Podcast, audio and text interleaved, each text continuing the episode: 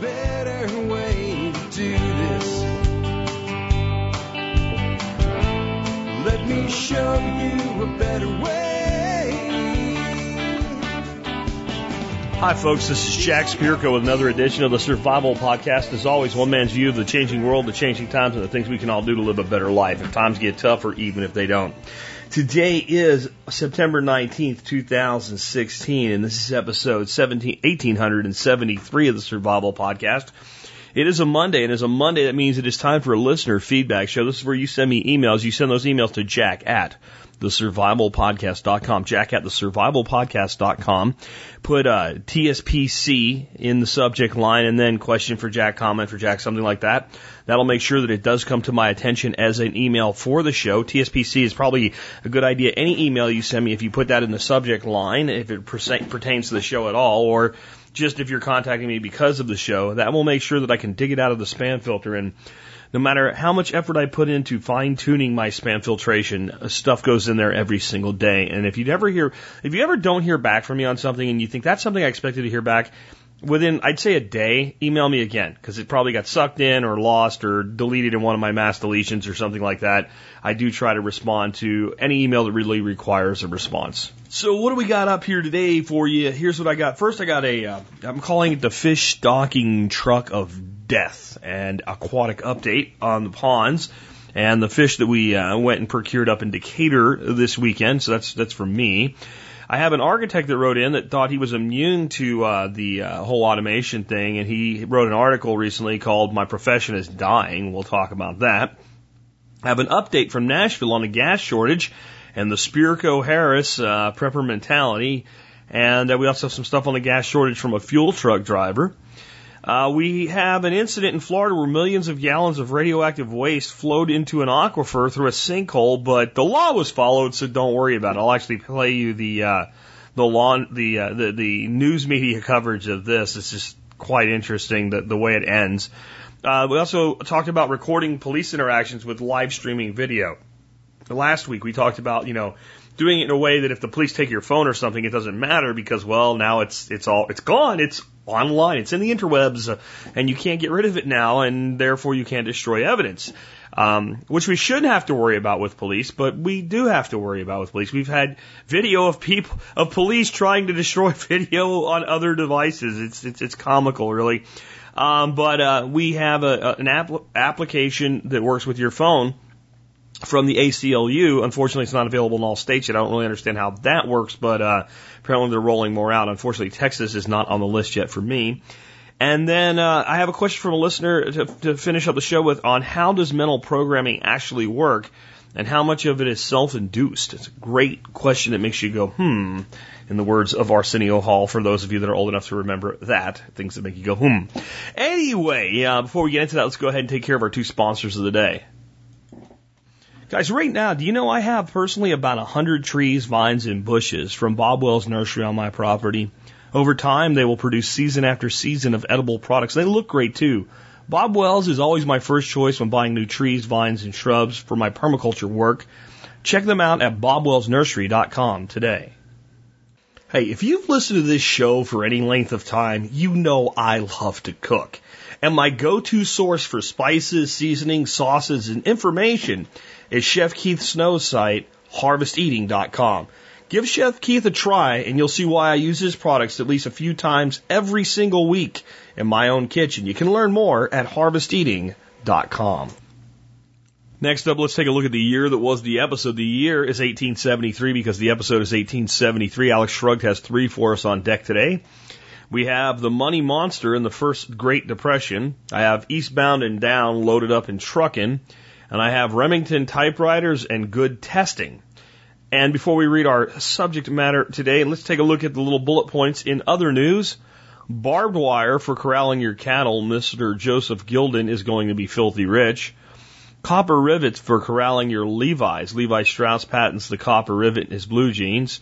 And DDT for corralling nothing at all. It's only a curiosity. Its lethality to insects is noticed by Dr. Paul Mueller in 1939. He will win a Nobel Prize for saving millions and millions. Rachel Carson will have DDT banned, thus casting away the lives of millions and millions. That might that might hit your mental programming button here. So I'll save this kind of for the last question of the day. Uh, some some thoughts that will come back to this, but I just want to kind of put it to you this way.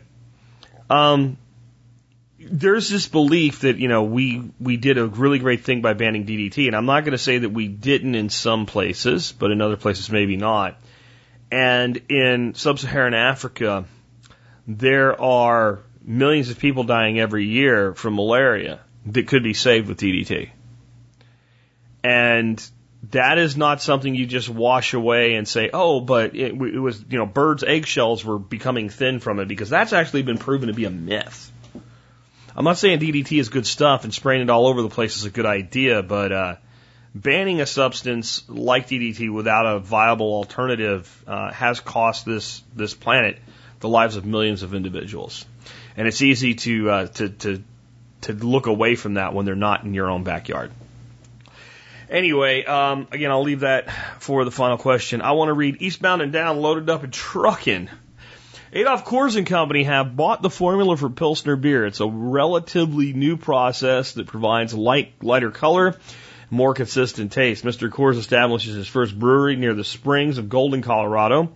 No preservative and it's shipped cold. Eventually he will buy out his partners and become a family business. I'd like to say the fame of the brew soon spread sea to shining sea, but it will remain a favorite of the West until popular movie starring Burt Reynolds and his then girlfriend Sally Field will bring the brand name to national attention. Along with the Pontiac Trans Am in this movie, Smokey and the Bandit, Reynolds takes a bet that he can deliver a truckload of Coors beer from Texarkana to Atlanta, Georgia in 28 hours. That's bootlegging, son. In the 1970s, when the movie is made, Coors beer cannot be sold east of the Mississippi River. It's the law. As far as I can tell, it's the law left over from the Prohibition era. In any case, Reynolds and his stunt drivers will go through four Transams and push the last car to the finish. The theme music for the film is Eastbound and Down, sung by Jerry Reed, who also drives a truck in the movie. It's a Kenworth W900A. Smokey and the Bandit is a classic CB movie. That's the movie where Citizens Band Radio is used as a theme. Several sequels will be themed, but none better than the original. It's not Shakespeare, it's just fun. My take by Alex Shrugged. 1873 was the same year that the Dutch concern opened in the second brewery in Rotterdam and renamed itself Heineken. In the same year, they hired Dr. Elion, who was a student of Louis Pasteur. He eventually developed a new type of yeast for brewing. One assumes it added a distinctive taste to the beer. I wouldn't know. I don't drink beer. I, it is actually funny that I'm writing about beer at all. I hate beer, and I believe I've said why before, but it bears repeating. One day as a child, my father decided he would free me from desire to smoke and drink, so he gave me a cigarette and a beer. I was delighted until I took a big swig and a puff. I just about puked, and it worked. I never again desired beer or cigarettes. Instead, I grew up on grew up to drink whiskey and smoke cigars. Can't do either anymore. I used up my tickets on that ride. Just about killed me. It was exciting though. Um, I'll tell you first of all why Alex has to write about beer. You cannot you cannot study the history of mankind from uh, about 5000 BC to now without looking at beer and other alcoholic beverages because they played such a pivotal role in our history in, in so many different ways. So many different ways. There's a really great little uh, documentary called How Beer Saved the World. You might actually want to look that up. I believe it's on Netflix, is where I saw it. If not, it's probably on YouTube or whatever. Well, my other thought here is, uh, you know, this this concept of something being banned, you know, east of the Mississippi River, yeah, I'm sure it was a holdover from prohibition, but all it was was competitors using the law to uh, to to to keep another competitor from competing with them. It's the same shit over and over again. It really is. Here's the other thing, right? So this movie came out, everybody wanted Coors beer because they saw it on on the movie, and Burt Reynolds drove a really cool car and you know was flying down the road and making all these cops wreck and everything, and they they couldn't have it, so they demanded it. All of a sudden, uh, uh, the country you know got its mind together and said, you know, why can't this stuff go everywhere? And now Coors is just it's just like swill beer.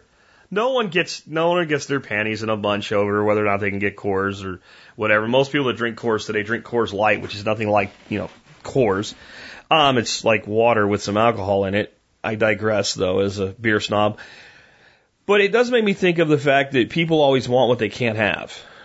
And when you can't have something, it has a higher perceived value than when you can have all of it you want. I, I think of this with, you know, growing up in Pennsylvania, for one reason or another, you still can't get Yuengling beer west of the Mississippi River. Uh, Yuengling being the oldest brewery in America, the, the only brewery that really survived prohibition. And the way they did that is they made malt and they sold malt and they sold ice cream and they sold malted ice cream from the brewery, but they didn't make beer. Uh, but I think they sold yeast with that malt. I'm just, yeah, got it, yeah, yeah. And that, they let them survive the, the decade of prohibition, which was one of the dumbest things this country ever did. And, you know, the day it was repealed, they fired up the, the brewery and they, they made it. And that's why they're the oldest brewery in America.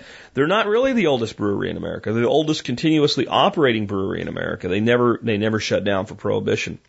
But people like me that are from Pottsville, the, the, the, you know, we used to drink Yuengling when you, you couldn't get it in Philadelphia because it just wasn't big enough to, to be distributed. It wasn't nothing to do with the law. They just, the Yuengling only had a market that was like Schuylkill County and just around it. And guys would come up from Philly and bring it back for the, you know, on the weekends and stuff like that. And uh, now when we go to Florida, like one of the first things I do is pick up a, a 12 pack of Yuengling so I can have some Yuengling beer when I'm there. And I gotta admit, when I first had that first drink of Yuengling, oh my god, I miss this stuff. After about the third one, eh, it's just beer. It's just beer. It does have a distinctive taste. I would know it if you put one in front of me and you didn't tell me what it was. I'd drink it and immediately go, that's a Yuengling. I have to say there's very few, um, beers of that level of quality that I, you know, you put a Chimay Red in front of me or something, I'm going to know what it is. You put a Yuengling, you, you put a, a, a Miller in front of me and a, a Coors next to it and ask me what those two are. I could probably tell you the difference. Like if you said one's Miller and one's Coors, I could tell them apart. But uh, if you said what are they, I I, I don't know. It's beer, you know. But Yuengling, I can I can tell, and I I miss it because I can't get it. The other thing that came out of this movie, if you were a child of the 70s and 80s, this movie made the Trans Am cool. It made it cooler than it ever was and probably ever will be again the black and gold classic late 70s, early 80s Trans Am. Uh, it made it the car. It's a demonstration of the power of a movie for product placement marketing. Hold all of this for the final question today. With that, let's get into the uh, the first bit that I have for you guys today. Is actually, as I said, the the fishing uh, the fishing stock truck of death. Okay, so um, many of you guys have seen the conversion I did. I took some wicking beds that I built out of uh, six by two by two uh, stock tanks and converted them into an aquatic system for for nursing fish. And I, I decided I wanted to. I've got catfish in my pond, but I wanted to get some little catfish to kind of be bringing up behind the ones that are in the pond and give them like a little nursery there and uh, maybe use some of them in the aquaponics system and get some fish called red ear bream. And my buddy David and I, we uh, piled in a truck and we drove up there. And uh, Dave, we, David brought an IBC in the back of the truck with about 100 gallons of water in it, let's say. And uh, so we get these fish, and we they, they were gonna we were gonna put them in these big white cooler to keep them cool, but they wouldn't stay. They couldn't fit. They were big bags, right? So, uh, and with air blown up and in the way they're supposed to be, they wouldn't fit it. So we, we just basically floated them in the IBC so the total volume of water would keep the temperature down on the drive back to my place, which is a good 45 minutes. We get back here, the water temperature is fine, but we got dead fish everywhere. Out of 100 fish, uh, 100 catfish, I lost uh, about 30. And David got 200 because he got 100 of the bigger ones and and uh, 100 of the smaller ones. And I don't know how many of the little ones he lost, but he lost almost every single one of the bigger catfish. Well, when we got here, because we noticed we had floaters going like crazy, I put mine into my ponds right away. He just dumped his into that IBC and he had an air compressor. We ran some air in there and, and they still just didn't make it. So he gets home and, uh, he, uh, he takes a, uh, some a sample of the water. Now, understand, he had like four bags of fish. Each bag had at most two gallons of water in it, so eight gallons maximum, and dumping into 70 to 100 gallons, right? He takes a sample of that water, uses an aquarium test strip, and it tests as high for ammonia as the test strip will measure. Now, anybody knows anything about fish and aquatic systems at all, when they produce urea, they produce ammonia, and there's a whole cycle that breaks it down and, and what have you. And it's one of the first things that'll kill your fish uh, in a system because usually most people skin the whole get the water moving and get oxygen thing pretty easily. So even being diluted at about, you know, 10% to 10% of this water to 90% pure water, it was still blowing ammonia through the roof. So the reason I tell you this story isn't because I want to hate on these people. With this stock truck company. Uh, it's called Stock My Pond uh, Fish Truck. They they travel all around Texas and all. Um, I bought fish from them before, and if I had this problem then, I wouldn't have went back. Um, I bought 300 catfish last year that went into my big pond, and I lost one. And losing one out of 300 fish in a bag driving home in a car, that's that's that's great. The reason I point this out is if you're ever in a situation where you're buying fish from like a stocking company off a truck or something, after this, I would say take ammonia test strips with you, you know, and, and then that way you can actually test the water before you accept your fish. And if you have super high ammonia levels in it, your fish are probably not going to make it.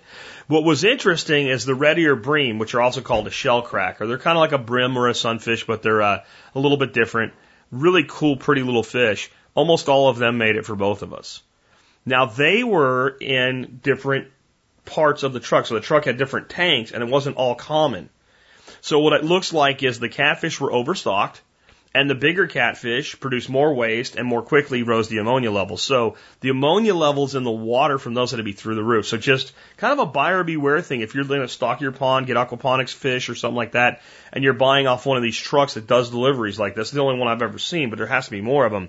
You might want to take an ammonia test strip with you, and if, if if that water's blowing and blowing and going with ammonia, you're gonna have to have either a plan B or don't take the fish because they're they're not likely to make it. It was a, a pretty bad day uh, for the fish. Next up today, I've got uh, an architect who wrote me a pretty interesting email. His name is Chris, and uh, I'm just going to read you his article instead of the email. Uh, he sent me an, an email for uh, his blog, which is called Resilient Dad. It's at resilientdad.wordpress.com. And uh, it's one dad's progress to bring the family into resilience. You might want to check his blog out. September 13th, 2006. For quite some time, I've been tracking all the automation trends. Uber with their automated Volvos, FarmBot with the CNC gardening bot, automated tractors, farming equipment, tools and devices to improve previously heavy labor. I was wondering how this would affect my profession, architecture. I keep thinking that even the current software we use still requires a designer to provide input, to coordinate issues, to solve problems on paper and on the field, to communicate with the bureaucrats and explain the massive building code requirements. I mean, yes, the use of BIM software would eliminate a lot of these conflicts and simplify a lot of the construction process. Still, with all the variables and conflicts that come up, I want to request field conditions, errors in fabrication, compensations for Schedule 1, uh, schedule, I could not come up with how mere software can replace my job. Until I chanced upon this article today. It was all by chance. I learned of a new job description today, so I thought I would try it. Basically, uh, the name of the job is blank, automation blank, or automation blank, whatever the job was, and add automation to it and something would come up. I ran a search for automation design by mistake. I ended up with a great article from TechCrunch from June 2016 by Carl Brunner. Here's the link. His article summed it up for me in one word AI. It is not some kind of mechanical automation, advances in fabrication. It was not the design software used to make the building plans. It was the actual design software that the end users will use. With AI, the computer can interact with the end user in their preferred method and let them conceive of the environment they want to build.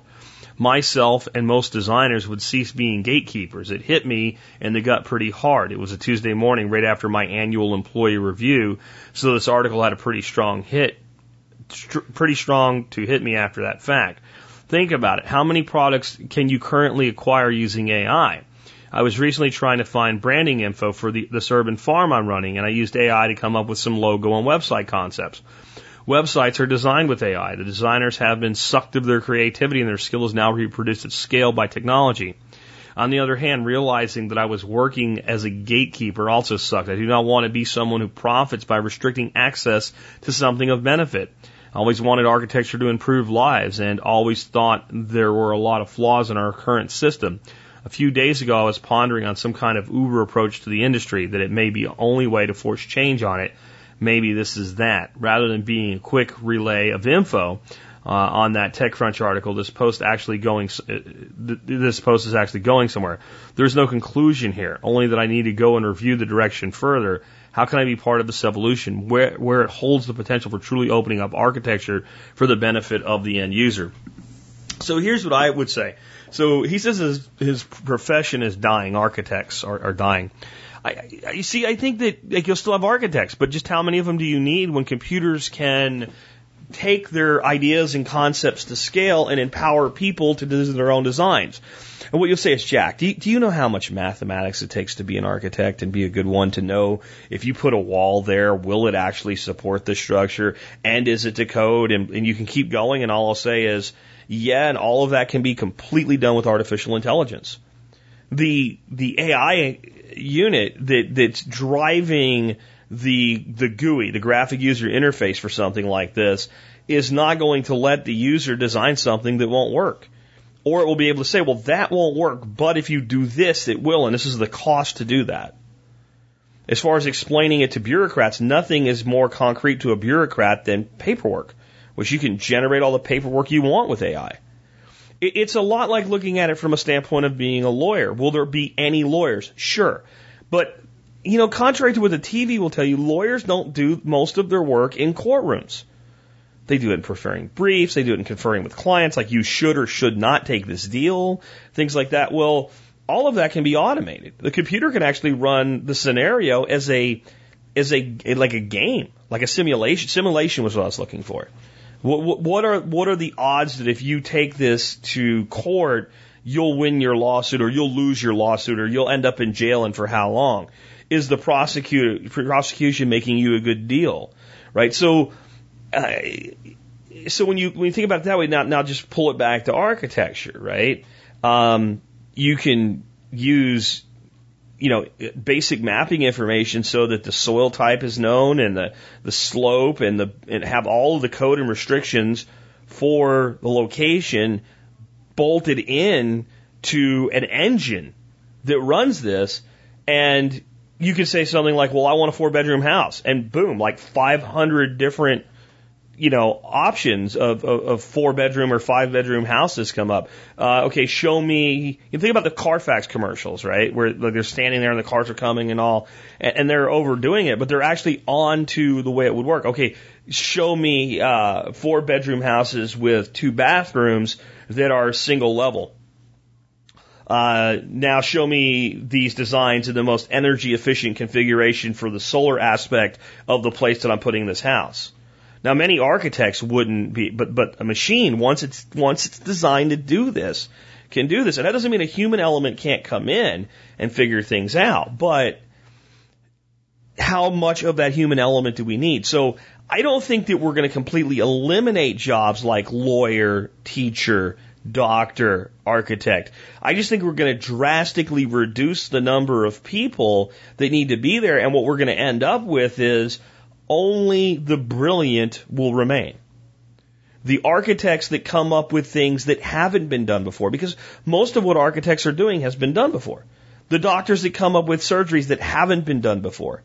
And I think we're at a point, at some point in the future, where computers even go further than that. But for the, you know, our immediate future, that's, that's a type of thing we'll, we'll see.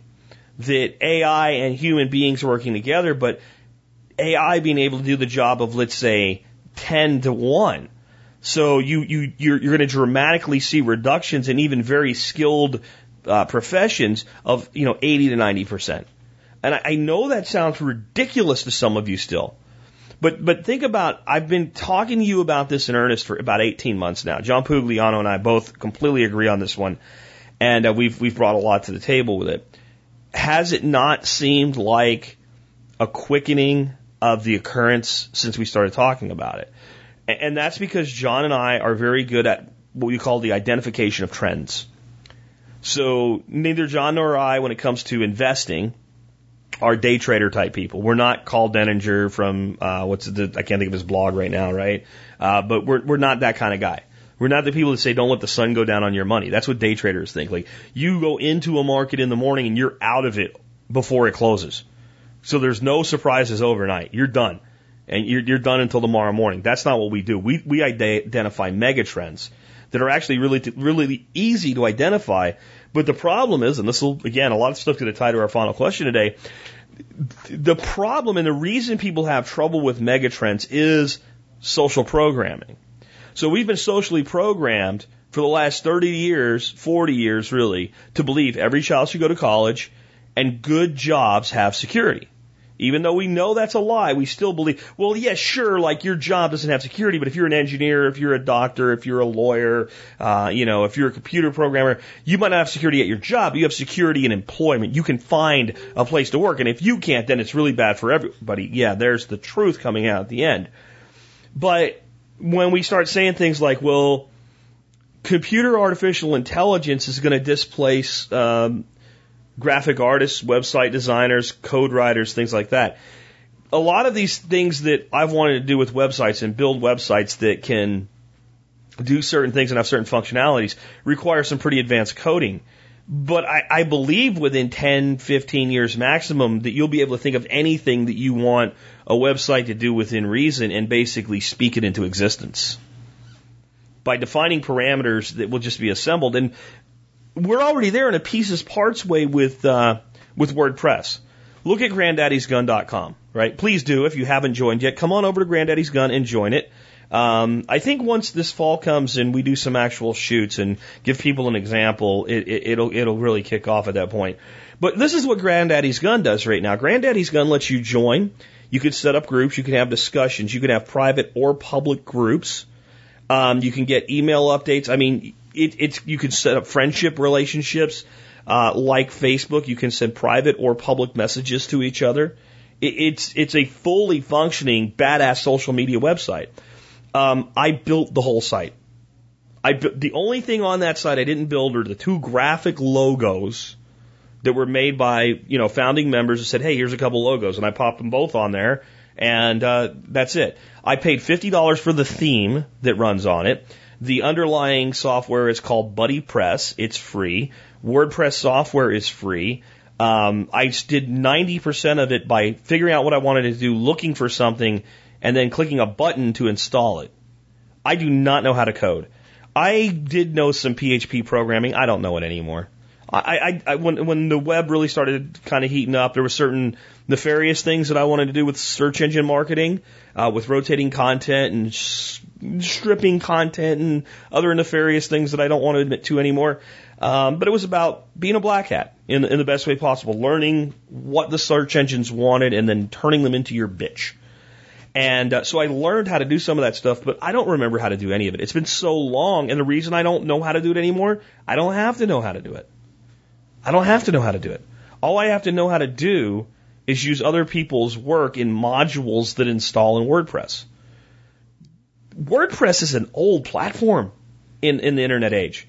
It's not always going to be the platform. There will be something that will completely disrupt even that market. There will be there will be a day when you can build a website without actually knowing anything. Right now, they, there's site builders and stuff where people say that, but if you use them and you really don't know anything, it looks like you don't know anything. There'll be a point where you can fill out a questionnaire and a computer will build your website. You know, what colors do you prefer, what have you. It'll build your logos. It'll build everything. And that's, that's coming like now. That's already started. But it's going to get to a point where like, that just is. It just, it just is. And there'll be companies that are providing these services so architecture won't go away, web design won't go away, legal services won't go away, but the need for the large scale number of employees to serve the large market will go away. Think of like, look at lawyers, LegalZoom. Now LegalZoom doesn't replace a lawyer, but it does a pretty good job of reducing legal costs. You, it's a great starting point. And you can get a contract there and you can customize it. And then sure, you could take it to an attorney and say, are there anything, any concerns here that I haven't really thought of? And they can do an hour of their time to review it and give you a few tweaks and you go on your way. Where before you would have had, you know, 18 legal hours uh, at $300 an hour to have that contract developed. And now, now it's been reduced, but it won't be long before an AI computer you'll be able to just upload a PDF or a Word doc and the computer will highlight all your areas of concern and consult with you at a level that most attorneys aren't capable of. And pretty soon we'll be handling disputes in the blockchain and avoiding the government with automation on simple, uh, it's certainly on simple conflict issues.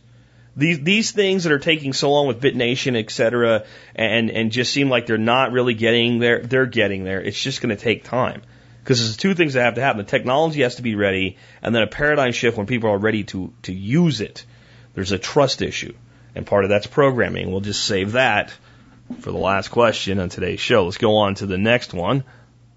So uh, Steve Harris reached out to me in an email. He says he's got a picture from one of our uh, our uh, listeners here, and it's just this massive line at a gas station uh, somewhere near Nashville. And uh, it, it, it, if you're not old enough to remember, I am. It makes me think of the 1970s when we had gas rationing, and uh, you would have. Um, you know, you could get gas on one day or the other based on your license plate number. I don't remember. I think it was if it ended in an even or an odd number or a letter or a number, something like that. I was like, you know, you had odd days you could get gas and even days that other people could get gas. And, and people were paying what at the time was exorbitant prices for gasoline, but they were fighting over it. Um, this isn't nationwide. This is a pipeline that uh, has a problem in the uh, southeast, but it's it's created quite of a, a problem for the areas. It's it's and it, it's not even considered a big problem. But there's also an, an article with it that says which Nashville area gas stations are out of fuel. It's on Nashville Nashville Pass patch, and uh, I'll put it up. But it's a pretty long list of gas stations just in Nashville that are completely out of fuel. They have none, so you can't even go get the overpriced uh, high test gas. Right? They're out. They don't have any. And Steve says. Uh, there's a Steven Harris fuel storage class at Steven1234.com with the Jack Spirko show on gasoline rotation. It's time to remind people there are three major pri- pipelines feeding the Northeast and East and two big nat gas, gas pipelines. Imagine what would happen if someone put five pounds of thermite on each one, which are very frequently above ground, especially at river and stream crossings. Steve. Yeah, don't give them any ideas, Steve. But hold on to that thought. I've got two more emails on this subject that I want to read before I kind of talk about it. Uh, this one's from Josh. It says gas shortages in Georgia. It says, by the way, Jack, my wife has always discounted, to say the least, my preps. She tolerates it to some degree, but hasn't come close to buying in. However, all of a sudden she reads me this, and it's an article on AJC.com about uh, gas shortages in Georgia. I'll have a link to that in the show notes as well. And she's like, "How much gas do you have stored up again?" Aha! I've got my Spirko gas saving method going, one five gallon tank per month, and man, suddenly I've got some respect, whatever it takes to get her on board. Now I got one more I want to read on this exact same thing. This is from Ben. Ben says, Hi Jack, I wanted to comment on this gasoline supply shortage affecting the Southeast. I haul fuel in North Carolina for a convenience store chain based in central Pennsylvania you're probably familiar with. I am familiar with them, but he says not to say it on the air, so I won't. First, since I want to assure you, I want to assure you and your listeners that the fuel supply chain is far more fragile than most people realize. As this pipeline issue proves, store fuel, start today, don't delay. Reading comments on Facebook this week has made my head almost explode. A good analogy has been like having some basic gun knowledge and reading about high capacity fully automatic revolvers. I have been overwhelmed with the stupidity and ignorance of my fellow citizens. It's more than a little disconcerting. I sat home for two days because we simply don't have any fuel to haul. I'm apprehensive about returning to work. People are already losing their minds. The stations have only been empty for about 24 hours now. I expect this problem to last days, if not weeks. I see no reason why I would be a target of violence when I'm working because I'm bringing the product people want to them. But you never know. People become irrational when fear and anger set in, and I worry about how bad the situation could get. I would appreciate any comments you have about the situation, any suggestions you might have for me dealing with it. Love the show, yada, yada, yada. Ben. All right, so Let's start with that. Is a fuel truck like driver likely to be in danger? Directly, I would say no. Directly, no. So most idiots, no matter how stupid they are, know that you can't pull up to a gas truck and get fuel into your car. So it doesn't do them any good to harass the driver or the truck. What I would say is I would be concerned about like this other picture that this all started out with from Steve, uh, that the guy that sent him the email sent him of all these cars and hundreds of people waiting for gas as the gas truck pulls in. And it may be a good idea that when the trucks really start rolling in earnest again, they roll these trucks, you know, put you guys on a night shift for a while, you know, fill the tanks, you know, when everybody's not sitting out there demanding gas or something like that. If there's a gas, you know, riot type thing going on, because my concern is not that people go after the guy with the gas truck, but that people have a riot because they're fighting over who gets first in line and then you're sucked up into it. Uh, then my other concern would be right now, it seems like we're having another rash of terrorism. Oh, it can't be Obama stopped it all, right? Um, and, you know, big crowds are always a, a soft target. So just use common sense in general, operational security and situational awareness, and you, you should be fine. And as soon as the, you know, the, the stations are refueled once, even though there might be some hiccups here and there, the, the hysteria will go away. So it's kind of like a, it could last weeks or it could last days or whatever it is. But once the stuff starts really rolling again, it, it won't last long after that unless there's some other type of thermatic uh, disruption, Steven Harris, right? Okay. And then the other thing is the, uh, the the gentleman that said, you know, look, all of a sudden my wife thinks this prepping stuff isn't so crazy anymore, and it's because something actually affected them, and it it, it didn't necessarily even affect them yet. Their tanks might be full. Um, wherever they live, it might be the case that by the time they need to put fuel in their vehicle again, eh, there's plenty of it. And right now, even in places where there's shortages, if you drive around enough for now, you can find some fuel. What's happening though is everybody's freaking out, and people that never bring a gas can with them are bringing a gas can with them, and it's it's exactly what we've taught from the beginning of the show over eight years of teaching this. Preppers aren't hoarders. Hoarders are the non-preppers that freak out the first time the system has a hiccup. And hoarders cause the problem. So they start buying what they don't really need because they don't know when they're going to get it again. And the way that's different from preppers is we do the same thing, except we buy it when it's plentiful. We buy it when there isn't a shortage. We buy it when everybody can get as much as they want. We just buy a little bit more over time until we build up our storage.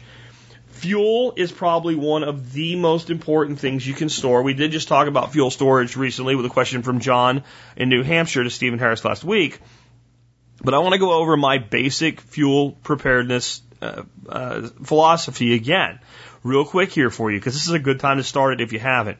You go to the you go to the store this this month, and you buy one five gallon can of gas and get some stab, stable uh, st- uh, uh, stabilizer for it and the next time you go to the gas station after you get that can, you fill that can up, you put your little bit of Stabil as directed in there, or whatever gas stabilizer you want in there is directed, and you write the number nine on that can. You bring it home, you find a place where it's convenient and safe for you to store 12 cans of gas, you put your number nine can down. Next month, you go out and buy another can.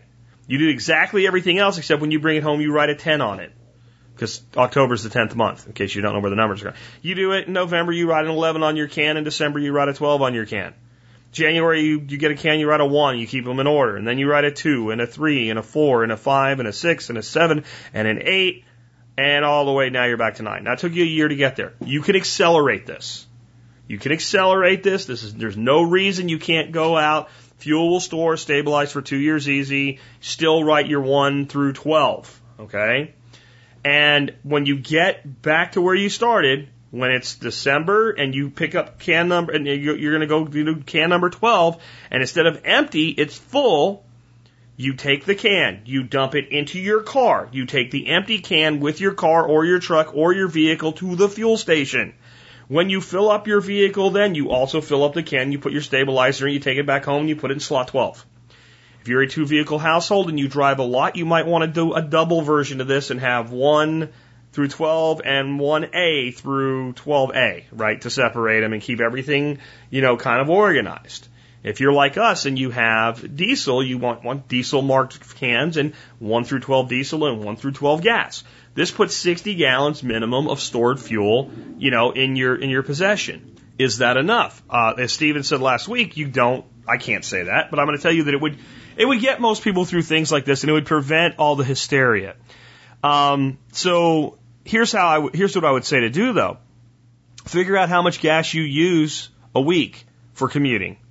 And that's one metric to judge your gas needs by. And if you're in this type of situation, that's what you're going to be using gas for. You're not going to be running your generator with it. Okay? You're not going to be idling your car for 12 hours in the driveway with your inverter running half your house. You can't really run half your house with an inverter, but you get what I'm, you can, just not all at the same time. So you're not going to be using your vehicle that way. So that's one way that you need to determine what your reserve fuel requirements are. The other way you need to re- determine your reserve fuel requirements is if you were without power for two weeks. Now, here's the thing about that.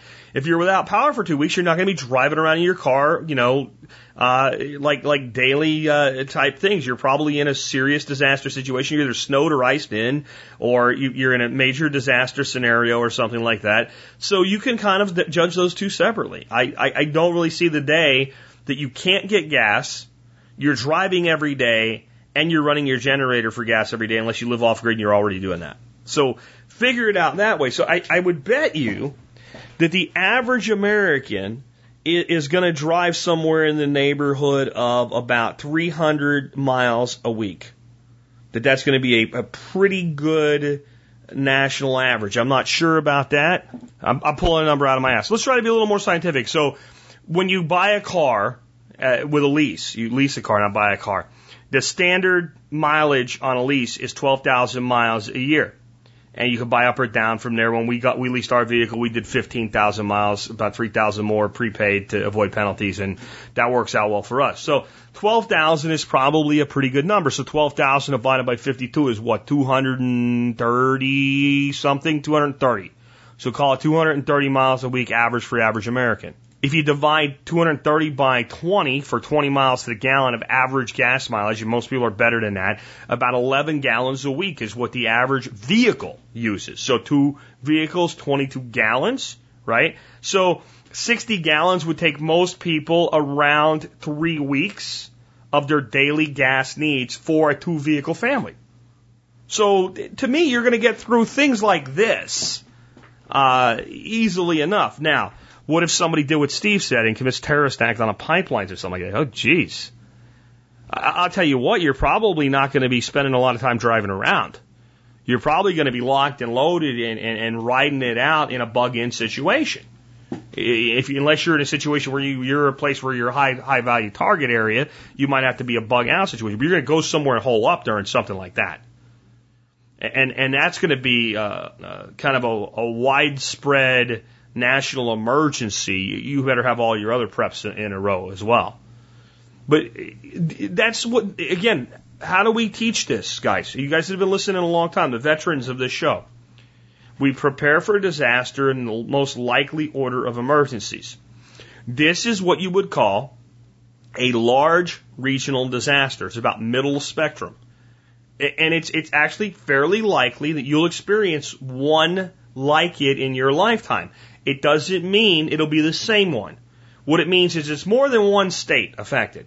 This is not a state level disaster. It's not a, a, county level disaster, a city, a community, individual. This is a large region.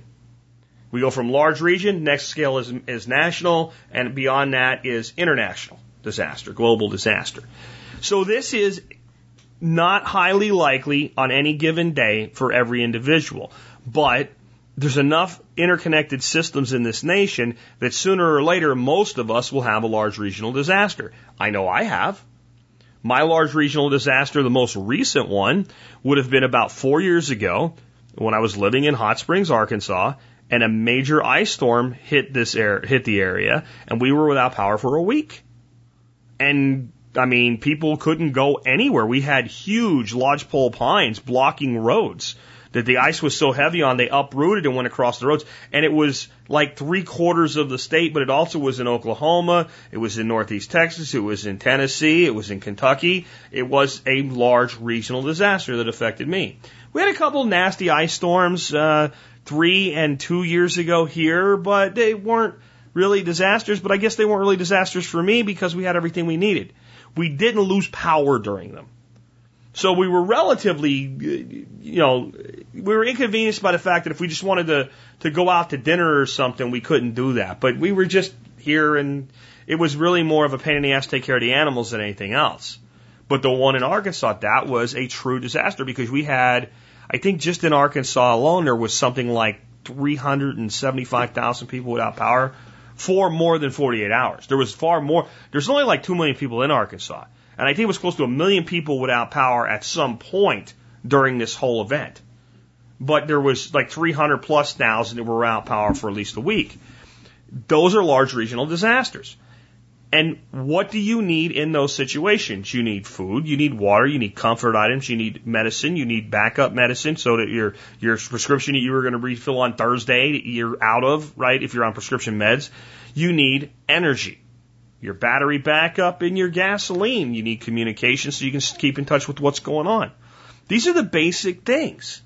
And when you tell somebody that you're a, uh, you're into preparedness or modern survivalism or whatever word you use, and they think that you're kind of a Looney Tune or something because of it, like you're, you know, I don't know, binge binge listening to archives of Alex Jones while you play with a knife or something. I don't know.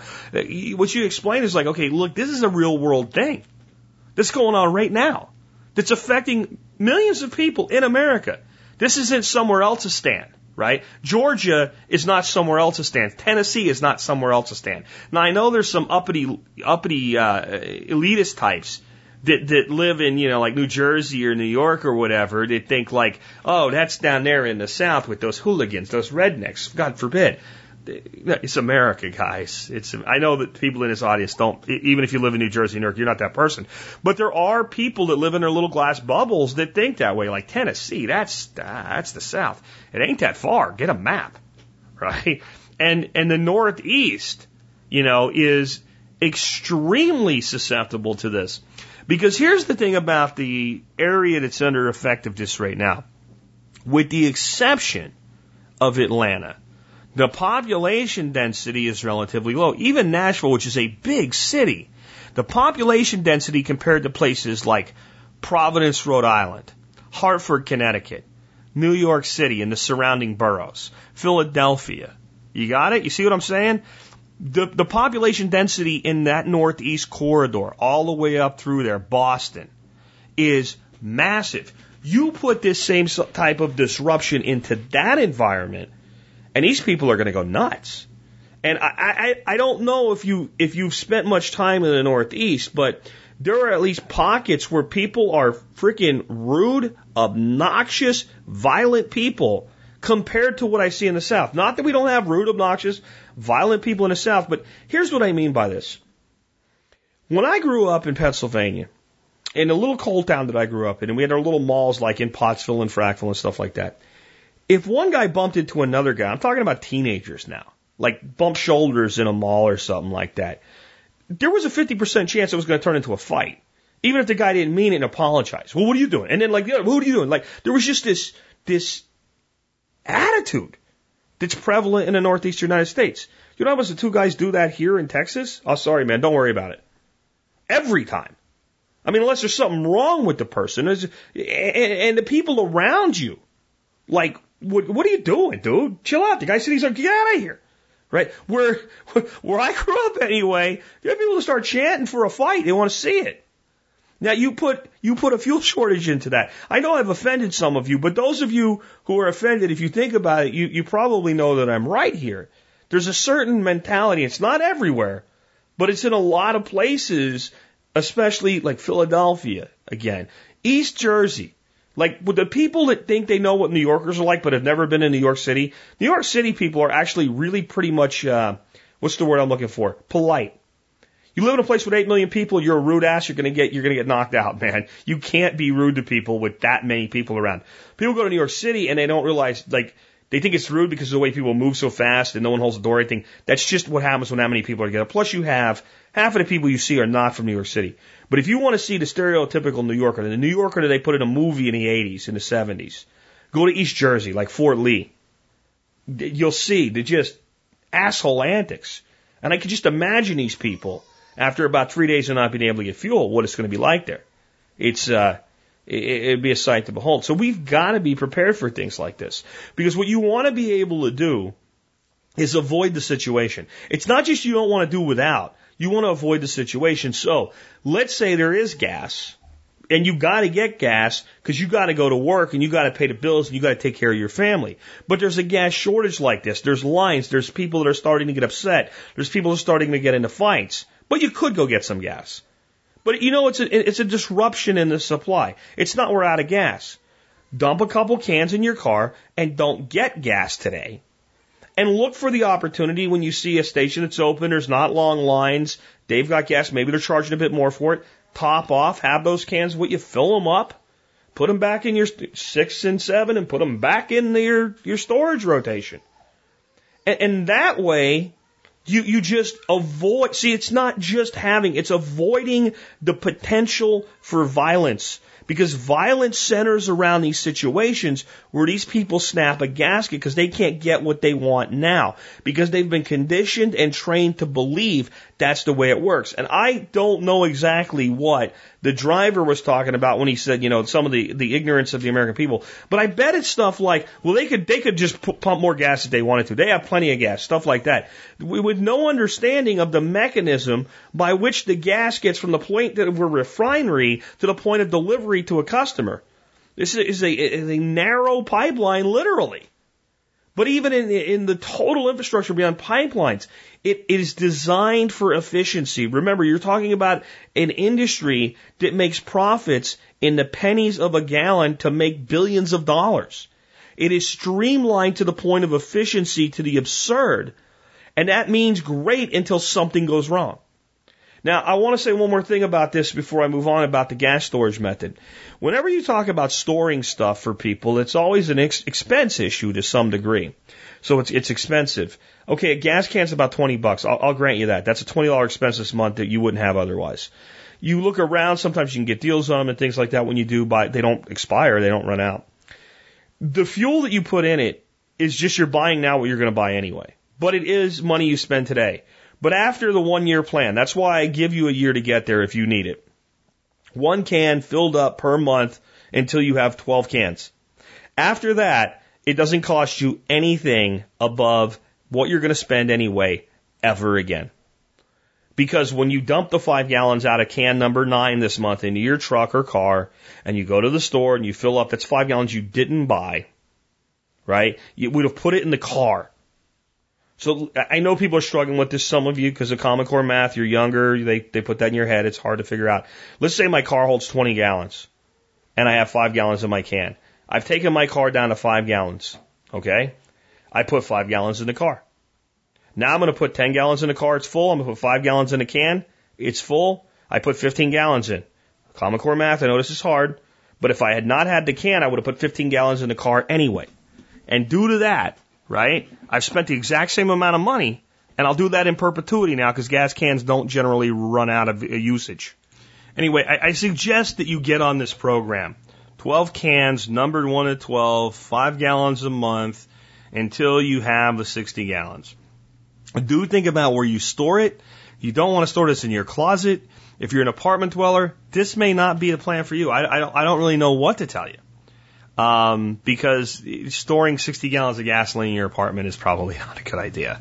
Um, but out in a garage or a storage building or something like that, um, that's that's the way to do it. And maybe where it's not seeable by people, that would be another good idea, just so that it's not known about. I, I'm not big on the whole being completely covert and all, but certain things it's better that people don't know that you have uh, especially neighbors and things like that that might be in panic situations. That way you can help them with what you want to, and they don't feel obligated to get more from you.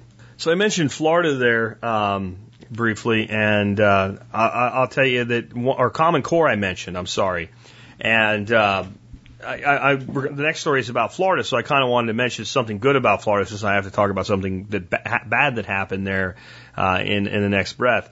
So Florida apparently, I haven't really researched or vetted this, but based on what I kind of saw as passing headlines, I think Florida has kicked Common Core out of the state. This is a big victory for getting rid of stupidity in the government school system. As bad as it is, it doesn't have to be that bad. And, getting rid of Common Core is uh, is if I was a parent and I was stuck in that system, I, I would be there demanding that it be gone every day until it was. And apparently enough of that happened in Florida that it did, so that's good.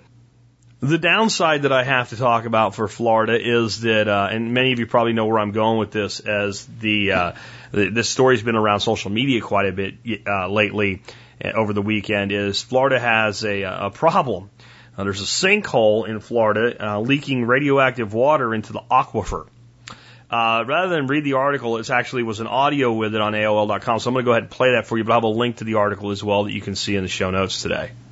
A Florida company kept a dangerous secret from the public for three weeks.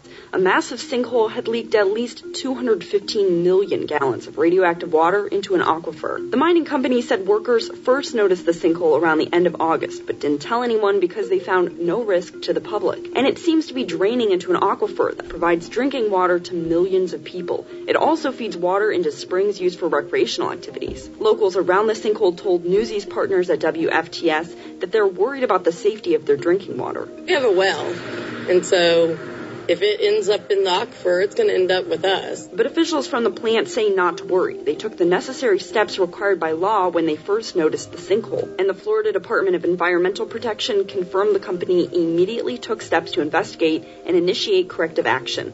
For Newsy, I'm Melissa Prax. What? The end of that? What? Don't worry. The uh, the company followed the law and took corrective action like they're supposed to according to the law. They dumped 230 million gallons of radioactive water into the aquifer. They they hit it. They didn't tell anybody because they didn't think it was really a threat. But don't worry because they followed the law. See, this is the mind of a bureaucrat. If there's a law and you did everything within the law, it's okay. That, that must mean that everybody's safe, there's no harmful consequences, whatever. Holy shit! Wow, this is like, this is like when the, uh, the GMO wheat showed up in a field in either Colorado or Oregon or whatever it was, and a bureaucrat at the FDA said, it doesn't make any sense. It's so regulated and controlled and it's not legal for use yet. Like, like, like nature gives a shit, right? About your laws. You know, we have natural laws and we have man-made laws. Natural laws are like gravity. You drop shit, it falls. You can rest assured that's how it's going to work until somebody does anti-gravitation or something with it like that. But in a normal situation, natural situation, you pick something up, you drop it, it falls. Okay? Then you have man-made laws. Man-made laws only work as well as man allows them to work. So I can make a lot of sense. You're not allowed to punch anybody in the face. If you're willing to accept the consequences for breaking that law, you go punch somebody in the face. Or if you think you can get away with it, you punch somebody in the face. And then man makes laws around natural situations or unnatural situations or man's, man's, uh, messing around with nature and think as long as we, we write the law right, then if the law is followed, nothing really bad happens. It's 230 million gallons of radioactive water. And I know what some of you are thinking, wait a minute, wait a minute. Mining in Florida? What the hell are they mining? They're mining phosphate. They're mining phosphate and there's a certain amount of radiation that comes along with this, and I don't remember what it is, but there's some kind of uh, a substance they use basically to bind up the radiation, and then it's packaged, and God knows what they do to dispose of it, you know, quote unquote, properly following another law. But when this sinkhole opened up, a lot of water that was uh, saturated with this this uh, radioactive sucking up crap went down the hole. But don't worry, they're pumping water back out of the hole. That's their corrective action. You feel good now if you if you live near here and that's your aquifer that you're pumping water out of for your well, or that's your aquifer that they're pumping water out of for uh, municipal water sources. Store water, right? Store fuel, store water. I mean, this is one of these situations like this. This is not like Deepwater Horizon where it's going to take them two months to figure out how to plug a hole right? The sinkhole, they ain't going to get rid of sinkhole. But they can stop the stuff from going down the sinkhole and they can pump water out and there is a certain localized effect that they can minimize and things like that. And eventually they'll stop this because it's got media now and they have to or the Department of Making You Sad will make them very sad. You know, government will actually for once do what it's supposed to do, which is actually prevent people from causing harm like this rather than protecting them when they do. Um, so, this this situation will be rectified. Um, this is not like Chernobyl radiation, okay?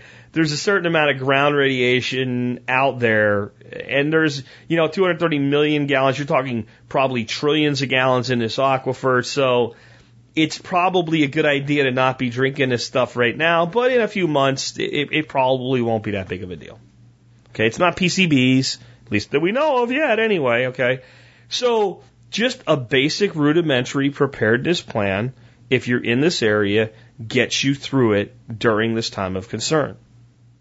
Absolutely. I mean, that's, that's how simple basic preparedness is. And this is how meaningful and how reasonable it is to, to be doing it. And I know some of you are thinking this is this is also a good case for the Berkey water filter. Um, it's not a case against it, but it's you know there's limits to what any technology can do. Here's how that would work. It, it's it's most likely the case that Berkey wouldn't do anything for this. Um, because this is probably not particulate based. If it is, it might be able to filter out the particles that the radiation is attached to. Um, I don't know, but but Berkey makes no claims, and I don't know of any water filter that is going to actually filter radiation from water. What you can filter are things like cadmium, which might be a radioactive form of cadmium, because cadmium's not good either way, right? So um, it wouldn't hurt the situation, but this would be a good time to have a few hundred gallons of water stored up to wait for this problem to pass. Because everybody else right now is probably raiding the supply of water. So in Georgia and Tennessee, they can't get gas. I'll bet you in this area around Florida that people are buying cases upon cases of bottled water. And I mean, you, you just have to realize that things can and do go wrong. And and this weekend alone, we've seen enough of that. Because I know some of you are thinking, is he going to talk about these bombs that went off in, in New Jersey and New York at all this weekend? I, I guess I will a little bit right now because there's another example. So the direct effect of those bombs, and I mean no disrespect to anybody injured by them or or, or, or more, you know, killed by them. I don't know if people. Even, I haven't really had time to this morning figure out exactly what happened here yet. Um, but once something like that occurs, you get panic and you get the reaction. And the reaction of the population is almost always a larger danger than the incident itself. Disasters are one thing, disaster aftermath is where more mayhem and, and, and death and shortages and everything else occurs. I will say this about this. I, I don't want to say too much yet because I haven't had time to really dig into this. Once again, there's been a, a, a terrorist attack. And once again, almost immediately, we have a suspect. And then they have a gunfight and some cops are injured and they, they got him, right? Um, I'm not saying the guy didn't do it. I'm saying something stinks. I don't buy it. Now I may I may hear the whole story later today and I might buy it, but I mean what I heard this morning in the brief bit that I heard was they had video of this guy with like a roller duffel bag in one of the areas where one of the bombs went off. The other two bombs were similar, and therefore it must be him. And you know they track him down, and he his dad has a chicken restaurant or some shit like that, and he's a naturalized uh, American Muslim citizen, and they find him and they they get him. wow, they knew so much about this guy so fast. You know, his pictures everywhere and all. And I, I just think about things like, you know, uh, the Unabomber or whatever that, you know, how long it took to find a guy like that with the whole country looking for him. And, and all of a sudden we have these things happening. We have almost a press kit to hand out. And, and it, it looks to me like probably another case. I'm, I'm speculating here, 100% speculation here. Probably another case of the, the, the FBI working a guy as a mark and losing control of him. So when he went when he went operational before they were ready to nail him for it, they knew exactly who did it. That's what it feels like again. But I don't want to go conspiratorial with that because the, the truth is I don't really know. I don't really know, but I figured I should at least mention it. And just like again, like you know, you get up in the morning. There's been another bombing. They, they're connected to this one where they tried to bomb uh, thing in New Jersey the day before, and it, Eh, we know who the guy is, and here he is, and this is him, and this is where his dad is, and it's like, wait a minute. You, if you guys were as competent as you make it out to be, this stuff shouldn't even be happening unless you're behind it.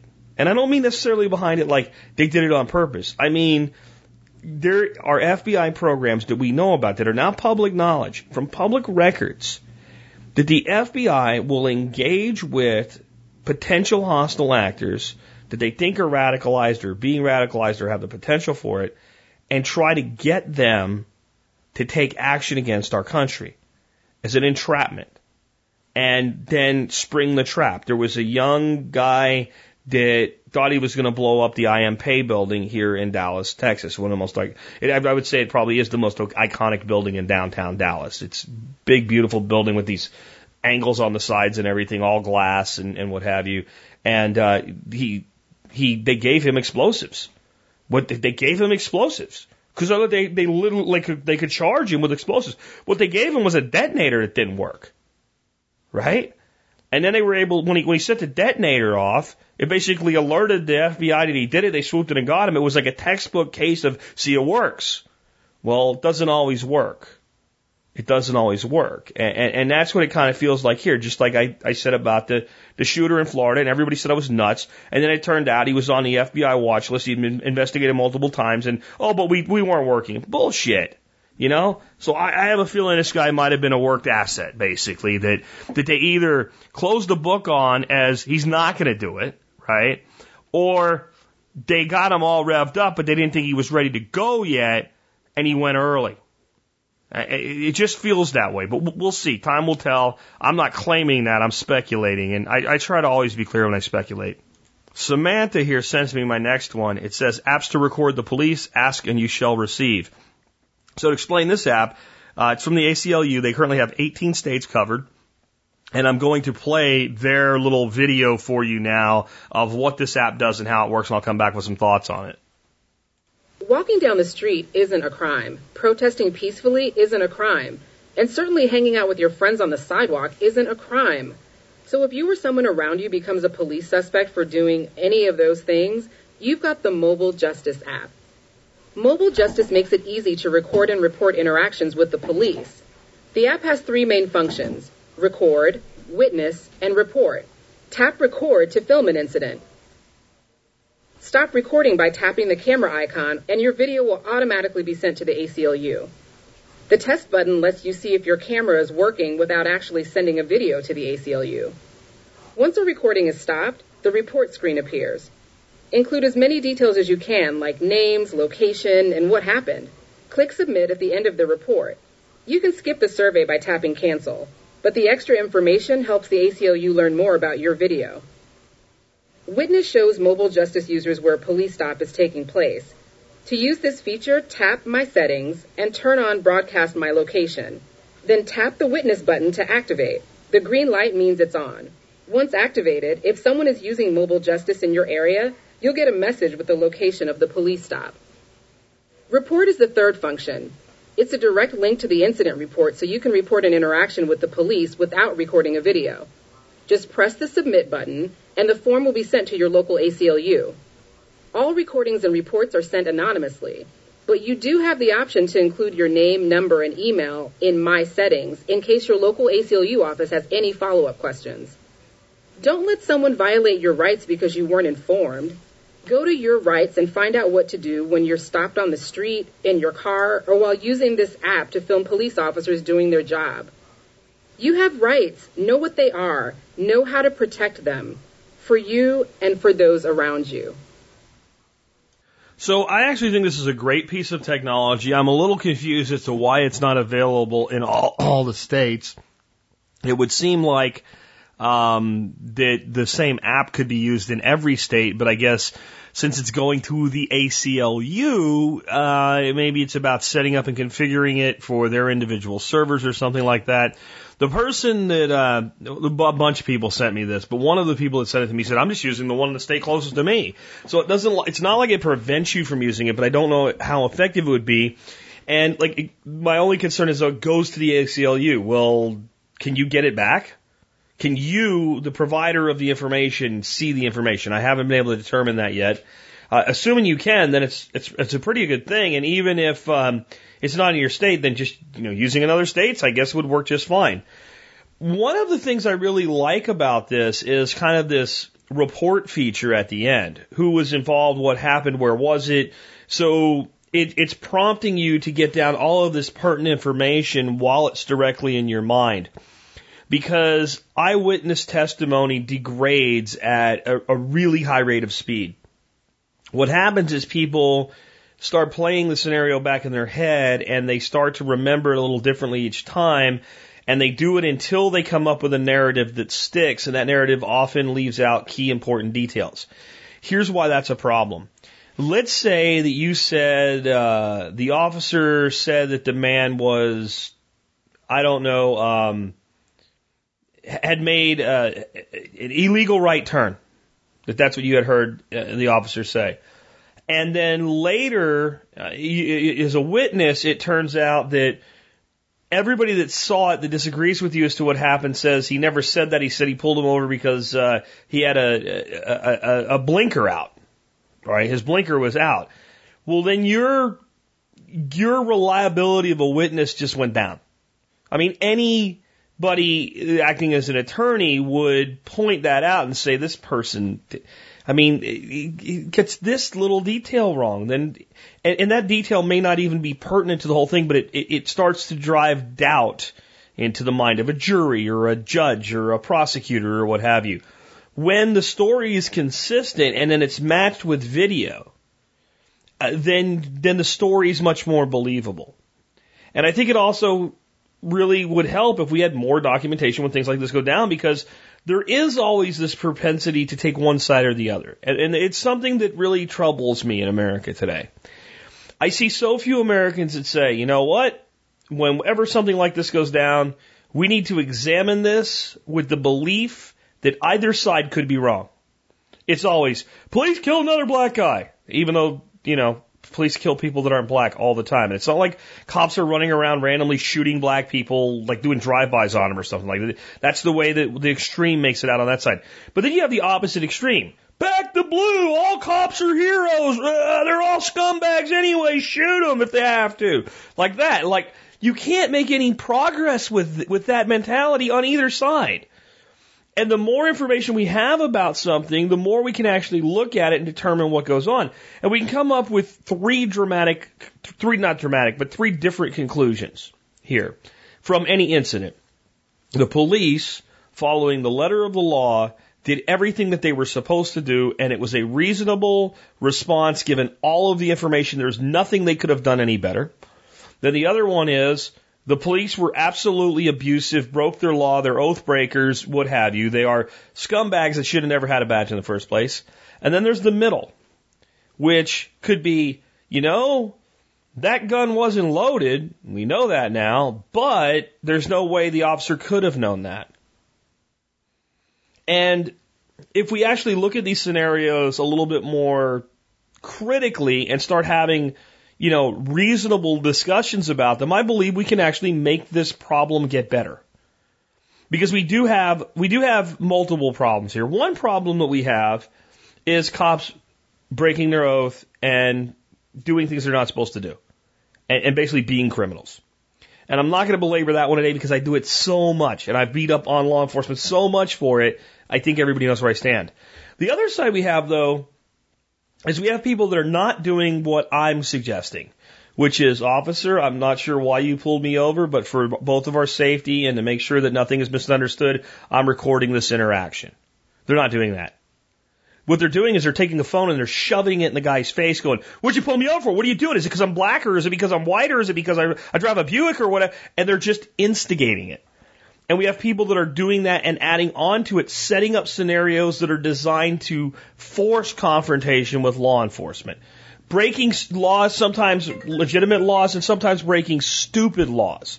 Absolutely stupid laws that shouldn't be there, but yet you know what you're doing. You're agitating the situation. You're putting the police officers that don't want to be in the situation into a no-win situation. And if we actually have as much of a record as possible of all these situations, we can start to point to the actual problems in each situation because we don't have a problem, we have multiple problems. We have a criminal problem in this country. We have douchebags in this country that are out stealing, robbing, shooting, murdering, stabbing, burglarizing, okay? Not everybody in jail is in jail because they had $2 worth of speed in their pocket, okay? Um, it's, it's just not the case that everybody in prison is in prison because of simple drug possession things or even drug sell, right? Because I think if if somebody was selling dope and they got busted, I understand how the law works. I understand why they're in prison and all, but I, I don't think they've actually have a victim unless they sold bad dope that killed somebody. I, I really don't. I, I, I don't think these things should be illegal, and then we wouldn't have this whole black market and all this problems that go with it. But I get it. Okay, and I also get it when people say, "Hey, like, okay, this guy's crime is, you know, he sold marijuana out of his his uh, his house, and he got caught. He's doing five years in, in federal penitentiary now because he sold to some guy that, that took it to New Jersey or something. I don't know, right? Um, you know, he was growing it and they invoked some kind of some law or something.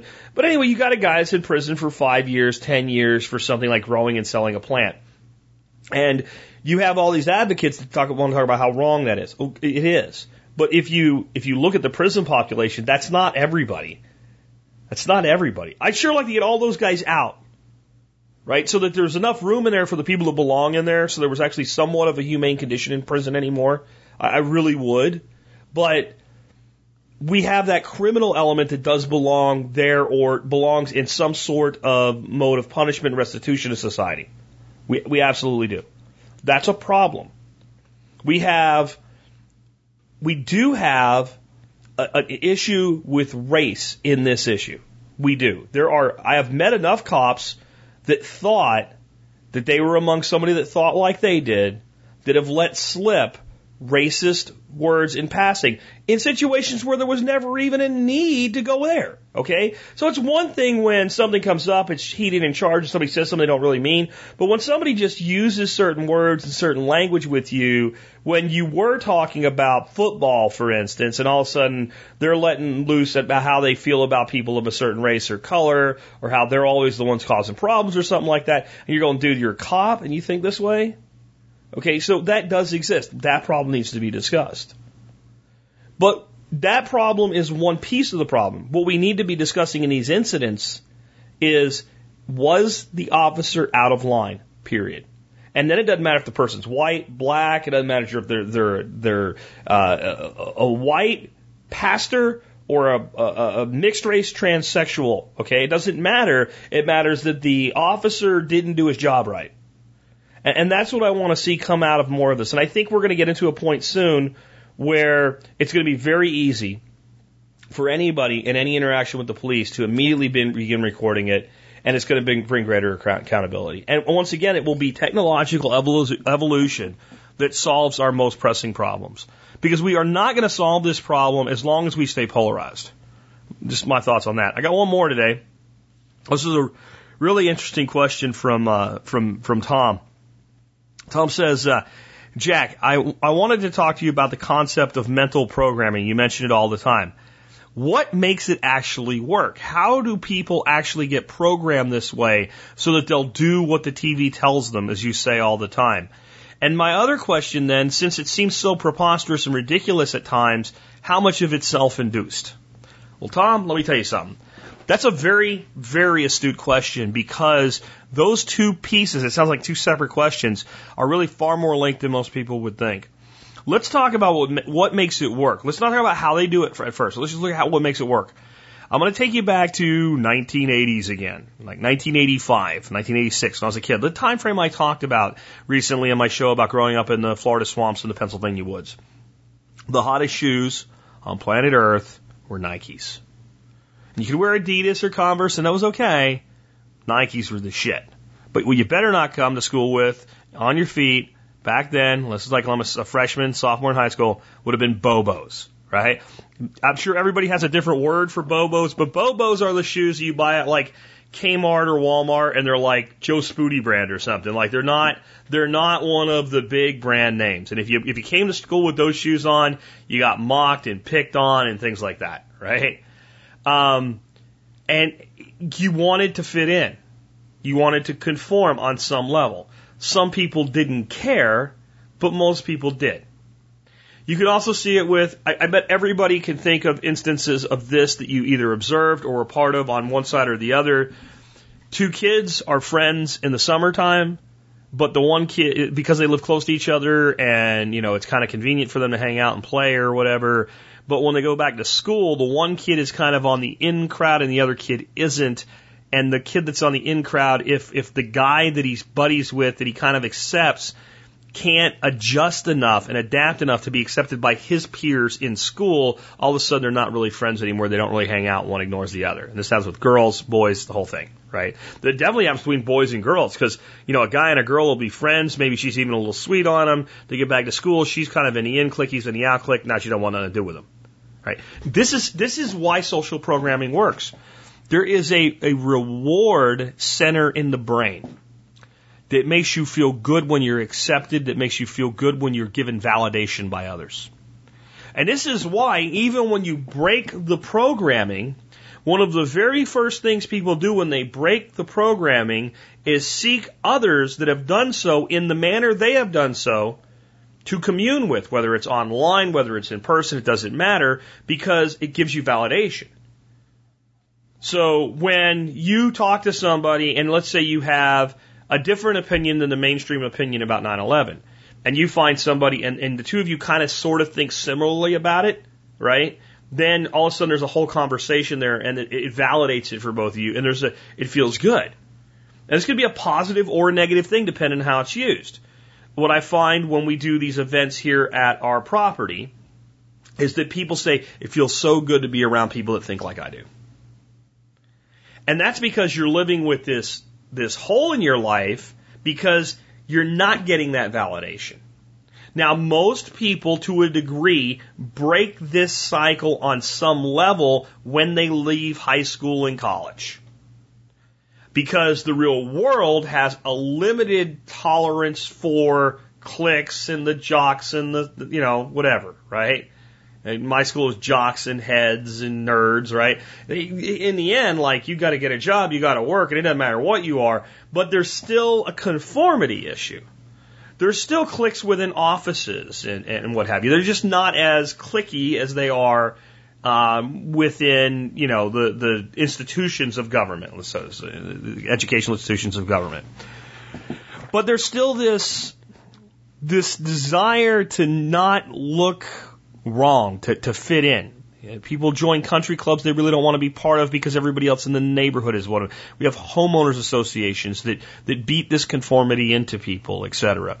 And then there's certain things that when the media puts them out, they become knowns. Whether they're true or not doesn't matter. They're knowns.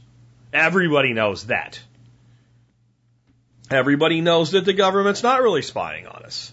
Oh well, we know better now. But before that, like, what's wrong with you? Why why do you think this? I mean, they, they they said they're not doing it. You have no evidence that they're doing it, and and there's anything that becomes just a known gets so intrinsically programmed into the collective that even when the individual is capable of breaking it, if there's a penalty for breaking it, they either won't or they'll do it in private.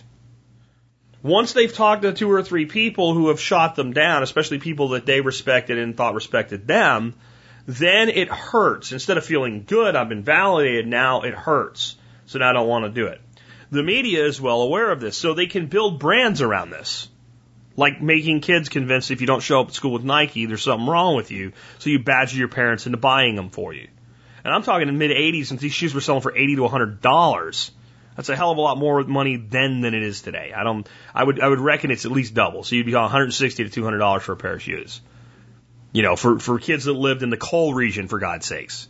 I mean, there's there were parents that were making 300 to 400 dollars a week when a kid badgered them to buy them a pair of shoes that was a quarter of their paycheck, and yet it worked because conformity is powerful. And, and that's how all of this works. That's how this, you know, flag worship shit hurts, works, right? No one wants to be the person that says, well, maybe the guy's got a point, or maybe the guy's an asshole, but we should let him be an asshole and just not worry about him. Because then everybody turns on you. I posted a, a, a video over this weekend with Jesse Ventura, who's not one of my favorite people. I think he's kind of solid on some things and completely loony on others. But he was saluting Colin Kaepernick, right? Which is not what I posted a video for. But one of the things he said, you know, even the blind squirrel finds a nut type thing, he said in this video, governments should not mandate patriotism. They should have to earn patriotism. That was the only reason I posted this. I put that in text in the thing. Like, this is the, the, the thing that I'm pointing to, right? This is spot on. Who effing raw. And, and I think that almost anybody out there if I gave you that statement, apart from the emotion of this whole flag fiasco crap, which nobody will be talking about, by the way, now that there's been a bombing. Okay? You'll, you'll, you'll hear almost nothing about it again now. Okay? It'll go away. There'll be a new distraction brought out as soon as this bombing thing winds down. This is a cyclical thing. But no, so because of the programming, you know one of the comments I got to that? You are a piece of garbage. Not Jesse Ventura, me. I am a piece of garbage Because they pointed out that the man said something that was intelligent. Why? Because he could get validation from his monkey social group. Ooh, ooh, America, USA, number one, foam finger, yay! Right? This is being used, and it, it's being used on both sides. The other thing that got ca- called, I got called in at liberal. You're a liber liberat or something. There's a new word instead of a democrat. There's like liber rat or something, right? They're calling liberal rat or something, right? Like I'm the furthest thing from a liberal on planet Earth. You know, I mean, really, those of you that know my particular viewpoint, my view of, of anarcho-libertarianism know that calling me a liberal is like, I don't know, calling a walnut a spatula. It just, it, it just retarded. It makes no sense whatsoever. Okay? And, but why? Because the conditioning is we have our side, they have theirs. And again, in the conditioning, they do not care which side you pick. They care that you pick a side.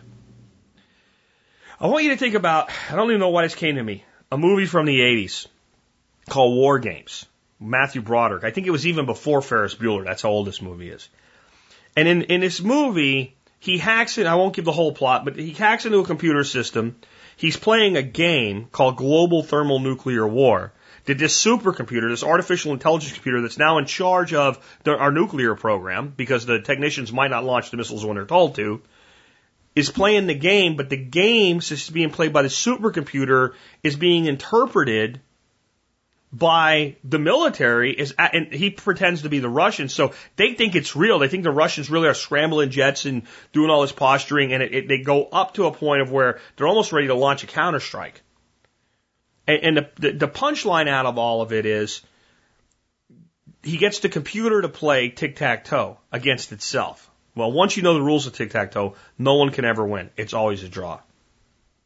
And the computer plays it and plays it and plays it millions of games in a couple minutes and then determines the only way to win this game is not to play.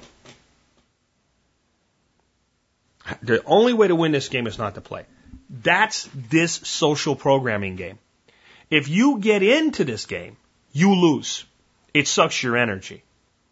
If you get into this of, I'm supporting, you know, Colin Kaepernick, as, his cause, okay, then you're going to have to, to be able to do that, you're going to have to identify with the social group that's polarized on one side. All cops are, are pigs. That's why he's got pig socks on and stuff like that. And you're going to be there and you're going to be stuck in that and you're going to see people that take the, any other view as being the people that are, that are just completely ignorant to reality and are blind patriots. All right. If you're going to go in and say somebody should break his leg so he has an excuse for sitting down, which is a comment I've heard more than once, okay? Then you're gonna you're gonna alienate and you're gonna fall in with the blind patriotic crowd, and everybody's gonna be a commie, liberal, pinko, whatever, right? Progressive libtard. And, and that's gonna be where you're gonna argue your position from, and that's how you're gonna see everybody as an enemy. Anybody that says, no matter how rational center line their position is, you're going to push them in your mind into the other extreme group. And you're going to get, entrench yourself further in your own extreme. This is why they don't care which side you pick. They just care that you pick a side. You have to not play the game. You have to not look for, for validation from anyone.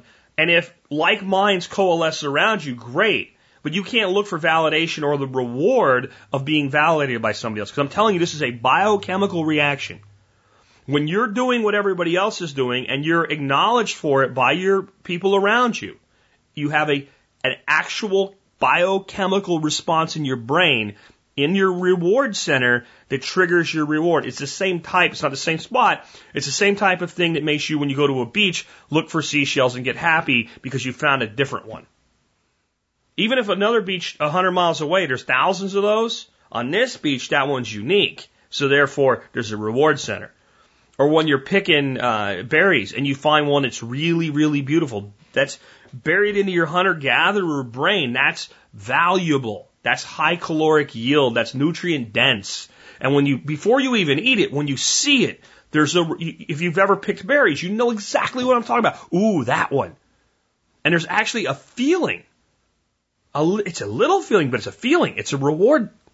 It's like a drug. And what we've done through a meticulous understanding of this by media and by branding and advertising companies is we've researched this to a science and we know exactly how it works. And we create these affinity groups and we leverage them to whatever agenda we have. That's how and that's why. And that means that your question about is it how much of it's self-induced? Almost 100%. Almost 100%. Because the system is designed to do what it does, but we're the ones that choose to participate in it. And the older we get, the less weak we should be, the more we should be able to see it. But there's a counterbalance there. If you never start to break from it, instead of getting stronger as an adult, you become weaker and you become more led. You can become more convinced. If you were all the way to the left of the spectrum, right, in the political spectrum, then by the time you're 40, you really believe it. You're almost beyond salvation. And the same thing if you're on the right to that. You know, my family fought for this country. So did mine. So did I. It doesn't make your opinion more valid than mine, and it doesn't make my opinion more valid than anybody else's. You're a, you're a liberal. What are you basing that on? Right? Or you get an argument from the left that's stupid, like, we need to redistribute all this wealth. That's, that's never worked in history. You know, you're a right wing wacko. Where do you, where do you come from with that assertion? You know, there's white privilege everywhere. Don't you see it? It's not white privilege. Where it actually exists, it's improper treatment of black people. It's not white privilege. That's what you, can say that only because you have privilege. See, it's, it's a mind lock. And it's what your government wants. And it's what the big corporations want. It keeps you spending. It keeps you arguing. It means they can get away with shit. And there, there's nothing you can do about it because you're too occupied with something else. A very good friend of mine came into this Colin Kaepernick debate. I hadn't talked to him for, for years. His name's Omar. And uh, runs a fishing guide service. A friend I knew through Hal Dodd, a buddy of mine that passed away about four years ago now. And he's a Marine sergeant, uh, prior service, Marine sergeant, and very, very patriotic. And if they don't, just start the same typical right wing shit. But I'm like, you know better than this, man. And I even said to people in the comments, I said, do not pick on this guy. This guy's a personal friend. He means well. His emotions overriding his brain right now. I heard from him by, by instant message on Facebook later that night. He said, I'm sorry. I'm just passionate and I don't always have the right words. Right there, he was breaking the conditioning. Right there, he was breaking the conditioning. Do you know why he broke the conditioning? Because I preemptively defended him even when his position was opposite my own. That's how you break conditioning. You, you do what's not expected of the side they think you're on. But you can only do it here and there, and you have to have a certain level of credibility with a person. But the older they get, the harder it gets to break. That's why it's important that we challenge ourselves in every belief that we have all the time. I hope that makes sense. With that, if you like the show and the work that I do, please consider becoming a member of the support brigade. Just go to the survivalpodcast.com and click on members to learn more. You'll get discounts to over 60 companies that you're probably buying stuff from already anyway, or you're buying stuff like it anyway. You can spend less money on it, you can put money back in your pocket, and you can support the show at 18.3 cents an episode. Again, the survivalpodcast.com click on members. Remember, you can always get to the survivalpodcast.com by just going to tspc.co. That's a short link that'll redirect you to the main site. Military, law enforcement, Peace Corps, and first responders, all of you qualify for a discount. That's active duty and prior service. Email me with details of your service with TSPC service discount, a subject line, and one or two sentences about your service before, not after you join, and I will get back to you with a discount code to save you even more money on an already great service. Next up, let's uh, remind you guys that you can support this entire community by going to tspbiz.com. tspbiz.com will take you to our business directory or just click on business directory whenever you're on our site. When you do that, you will see um, companies that are actually supporting our work as uh, sponsors on the business directory, but they're also all people right in this community. Uh, this is the entrepreneur wing of the survival podcast community, and today's supporter is JC Custom Slings. They provide nylon three point and traditional two point slings for all popular rifle and shotgun models. JC uses polymer buckles, which are lighter, quieter, and have a better bite than metal, check out JC's listing in the TSP Business Directory. And remember, your business can be listed in the directory and be featured on the air for as little as five bucks every six months. And we even really only charge that amount to keep spammers out, which seems to work, by the way. And the other way you can support our show, and this is really the simplest way possible, is just go to the survival podcast. I'm sorry, go to tspaz.com tspaz.com. You can go to the survivalpodcast.com and click on tspaz. That'd be an extra click though. When you get to tspaz.com, you can click a link to go to Amazon. Then go to Amazon, do all your shopping like you normally do. Costs you nothing. Doesn't even really take any more time, and you'll be supporting our show and the work that we do when you shop on Amazon. That's the way it goes. And I also always enter, I do a review every day of a product from Amazon that you can use in your own life. Today's Amazon item of the day is the Perfect Cook Digital Instant Read Thermometer. I covered this in the Prepper Kitchen Show. This is basically a little thermometer, opens like a knife, so it's not going to poke stuff around in your uh, in your drawer or whatever, or your finger when you reach in for it. But you poke your little probe in the meat, and within five seconds, it gives you a reading on the temperature of your meat. Very accurate, very quickly. This is so you don't ruin meat, not so much so you don't undercook meat. Because there's people like, I don't want to undercook meat. You're probably the person that ruins meat. Because it's pretty hard to undercook meat. It really is. Unless it's a big thing like a turkey or a chicken or something. And then what happens is you do undercook it and you think it's done, you cut it open and then you ruin that wonderful roasting you had going on. So it, it does do that. But the other thing it does is it lets you do things like cook a steak to the done levelness that you want.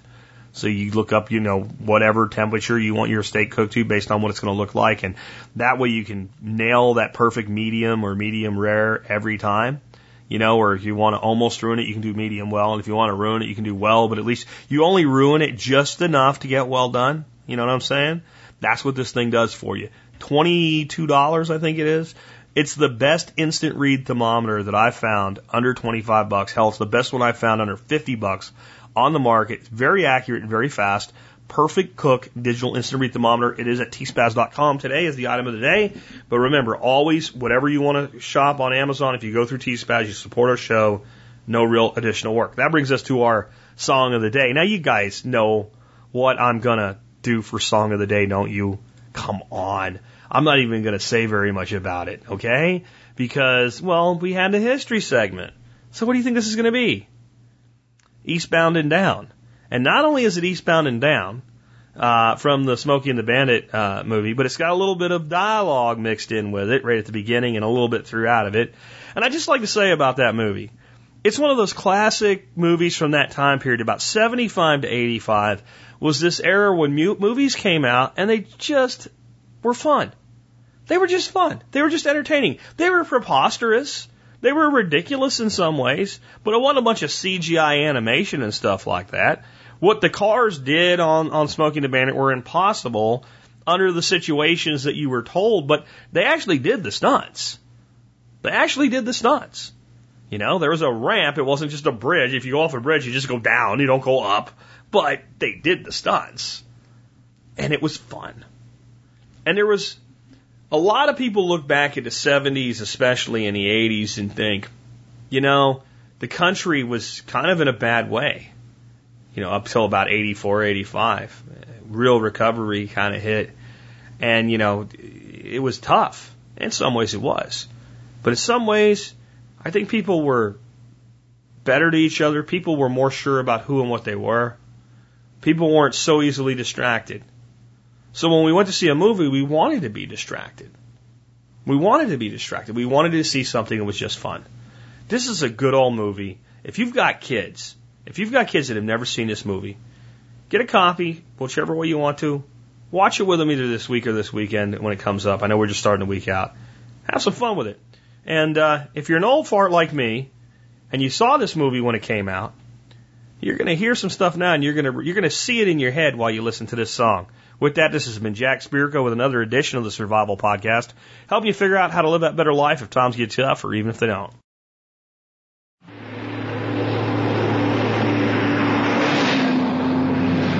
Well, the more wheels I got, the better I like it. I'm the brother of a truck driving mother. Boogity, boogity, boogity, boogity.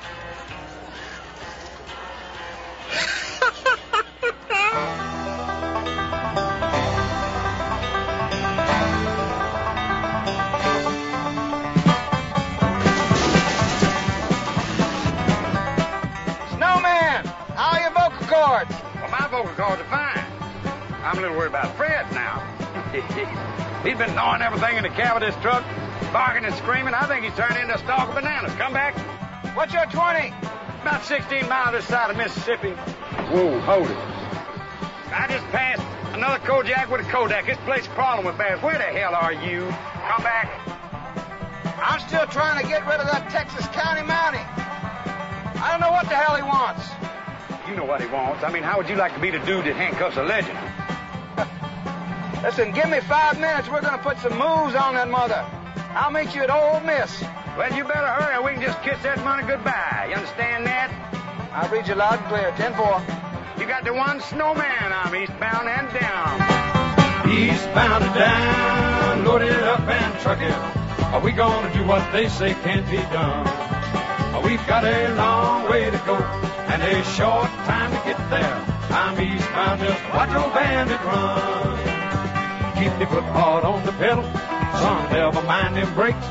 Let it all hang out, cause we got a run to make. The boys are thirsty in Atlanta, and there's beer in Texarkana, and we'll bring it back no matter what it takes. Eastbound and down, loaded up and truck it. Are we gonna do what they say can't be done? We've got a long way to go and a short time to get there. I'm eastbound, just watch old bandit run.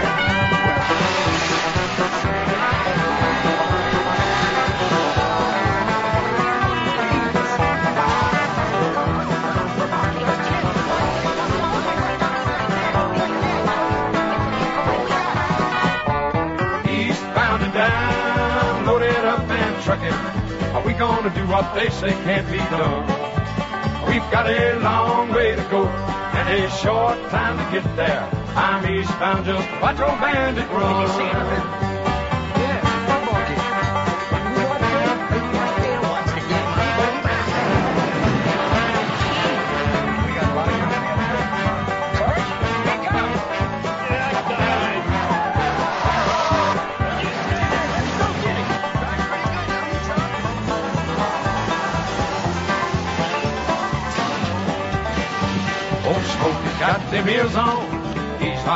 Trail. He ain't gonna rest till you're in jail. So you got to dodge him, you got to duck him, you gotta keep that diesel trucking. Just put that hammer down and give it hell. Eastbound and down, load it up and truck it. Are we gonna do what they say can't be done?